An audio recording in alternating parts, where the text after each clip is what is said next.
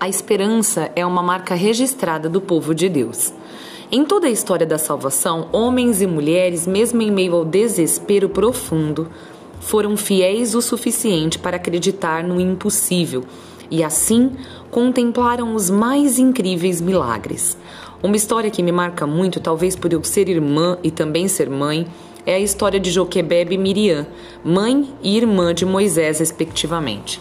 Joquebebe estava esperando Moisés quando a ordem do faraó veio para que todo menino que nascesse fosse sacrificado. Somente as meninas poderiam sobreviver.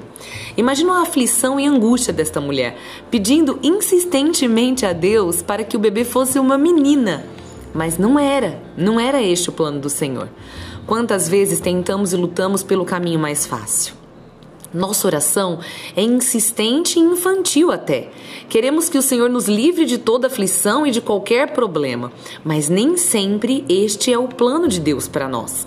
Joquebebe deu a luz a Moisés e o escondeu por um tempo, correndo também ela risco de vida com essa escolha, mas fez o que o seu coração corajoso de mãe mandou fazer. Depois de três meses, não dava mais para esconder. Fez então um plano que aparentemente parecia loucura, mas a confiança de Joquebebe era inabalável, e aos que confiam no Senhor, nada falta. Ela colocou o menino em um cesto e preparou o cestinho para deixar o menino no rio Nilo. Estava ela mesmo matando o bebê? Não, amados. Estava Joquebebe crente que Deus ia agir, pois muitas vezes Deus nos testa até o ponto do sacrifício total, e quando tudo parece perdido, a mão dele vem e nos socorre. Foi exatamente o que aconteceu com Joquebebe.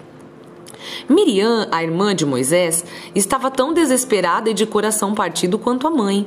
Três meses amando aquele bebê, ajudando a mãe nos primeiros cuidados e agora dizer adeus ao garoto para sempre. Mas o coração de Miriam estava pronto. Pronto para quê? Para o milagre. Ela poderia ter ficado trancada em casa chorando a provável morte do pequeno irmão, como tantos de nós fazemos em nossos problemas. Ela poderia ter apenas se despedido e deixado o bebê correr o rio Nilo para talvez encontrar alguém mas ela não conseguiu ficar parada.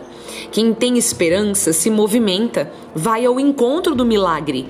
Ela foi acompanhando o bebê no rio e quando ele foi encontrado pela filha do faraó que se banhava, ela se aproximou ainda mais. Percebendo que a mulher não entregaria seu irmão à morte, ela ousadamente oferece uma ama de leite para o bebê, que seria sua própria mãe. Quando a mãe chega, a filha do faraó oferece um salário para Joquebebe amamentar o próprio filho. Que linda cena! Imagina a risada das duas indo para casa, porque mulher quando vence batalha ri muito alto, não é, minhas amigas? Eu fico imaginando as duas se abraçando, chorando de alegria e gritando: Você viu? Era a filha do faraó, ele vai ser um príncipe, o meu bebê vai ser um príncipe. Ah, o meu irmão, ele vai crescer num palácio. Ele não vai mais morrer, mãe, ele tá protegido para sempre. Foi preciso muita esperança para que um milagre deste acontecesse. O plano de Deus nunca falha. Ele sabia muito bem o que queria com aquele bebê naquele cesto. Somos nós que falhamos, correndo dos milagres e das promessas que nos esperam nos rios Nilos por aí. Qual é a sua situação sem esperança hoje?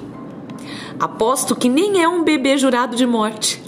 Então, levanta daí, faça seus planos e caminhe até o seu milagre, porque ai de você que não enxerga aquilo que Deus já tem feito em seu favor. Ai de mim, ai de nós. Vamos correr atrás do nosso? Fecho com Romanos 5. O sofrimento produz paciência, que gera esperança. E a esperança, amados, não engana.